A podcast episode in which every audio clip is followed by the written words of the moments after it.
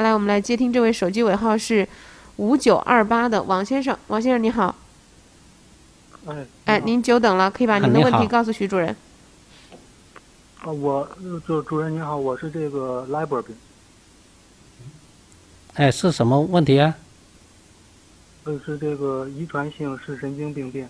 哦，遗传性，遗视传神性，的，嗯，嗯嗯，视神经病变。但是呃你你可以现在做还有视力吗？我现在还能看东西，还能就是很不清楚。哦，就这几年有没有继续下降呢？是否稳定？哦、现在应该是稳定了。啊，如果是稳定的，那就不用担心。啊，平时注意一下保养，哎、就是说，比如说，呃，多吃一些蛋呃高蛋白的食品，然后饮食上呢不要喝酒，注意呢不要熬夜疲劳，啊、不要劳累，啊、注意一下这个用眼过度呃这个呢的的问题，这样呢就可以呢让你更加稳定。有没有中医的方法可以帮他哎，平啊缓时的解中医方面呢，就可以吃一些明目地黄丸啊，比如明说目你，哎，嗯对，这些它是可以保养这个视神经的，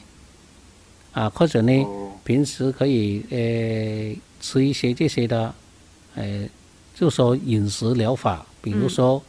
你放一些大枣啊、党参啊、枸杞子啊蒸瘦肉来吃，或者煲煲汤来吃，这样的话呢，可也可以，哎，对这个视神经有保护作用，嗯，不要太油腻啊，但是对，也不要注油意腻。注意多嗯只食摄入一些蛋白质，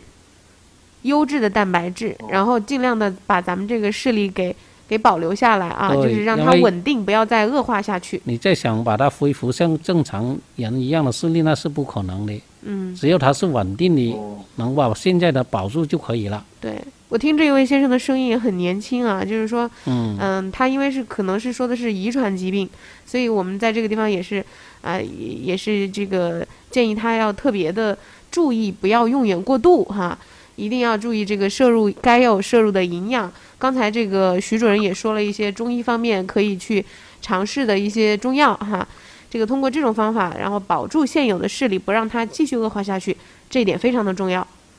你还有其他的问题哎吗？哦，就是这个这嗯个，线粒体疾病，就是不是就是很难治啊？这个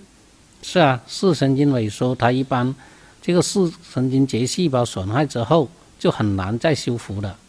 它只能够通过平时的治疗之后，让它这个稳定下来，不让它以后再进一步恶化就可以了。嗯哦，嗯，把现有的视力保住就行了。嗯，